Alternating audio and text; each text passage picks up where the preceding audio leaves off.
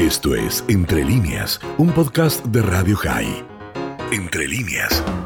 Bien, ayer fueron las elecciones de segunda vuelta en Francia y como sabemos, eh, Emmanuel Macron fue reelecto con el 58% de los votos, un poco más de lo que anticipaban las distintas encuestas eh, preelectorales, pero lo cierto es que con un margen menor que la elección del 2017. El, el único balotaje anterior en el que un presidente francés fue reelecto, nos tenemos que remontar al 2002. Ahí es cuando Chirac eh, justamente se enfrentó con el padre de Marine Le Pen, con Jean-Marie Le Pen, en el que obtuvo un 90% de los votos Chirac. Es decir, acá hay un, un hecho interesante para remarcar y a la vez preocupante de cómo es que se va estrechando cada vez más el margen frente a los Le Pen.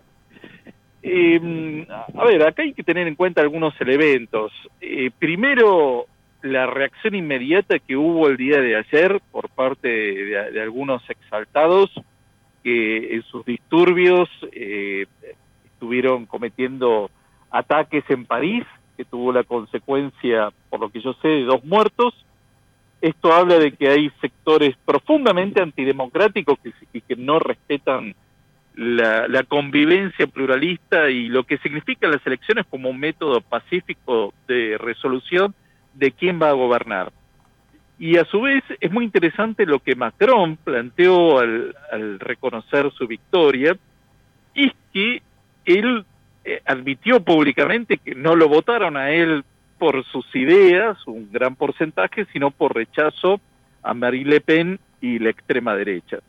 Es decir, que Macron tiene bastante claro cómo es que en los próximos cinco años no hay una re-reelección en Francia para el presidente, va a tener que asumir que hay un sector importante de la población francesa que está votando por candidatos autoritarios en un país que es crucial no solo para Europa, sino para el mundo por su ubicación en Naciones Unidas, por su arsenal atómico, por su lugar en la OTAN, en la Unión Europea, eh, lo cual plantea una serie de eh, desafíos bastante importantes, no solo para Macron en los próximos cinco años, sino para la política democrática francesa. En junio se van a realizar elecciones parlamentarias en Francia y ahí veremos eh, los resultados, cuánta dispersión hay, cuánto logra mantener Macron para la Asamblea Nacional y qué fuerza va a tener la agrupación nacional de Marine Le Pen y los otros partidos. En Francia tiene un sistema bastante peculiar para las elecciones parlamentarias, en las que eh, se elige por circunscripciones uninominales, pero con balotaje. Así que bueno, estaremos atentos a lo que viene ocurriendo en Francia en los próximos tiempos. Te quería preguntar, eh, antes de despedirnos, por otro de los números que me llamó la atención, que es el de las abstenciones que uno siempre se pregunta por qué una persona no fue a votar.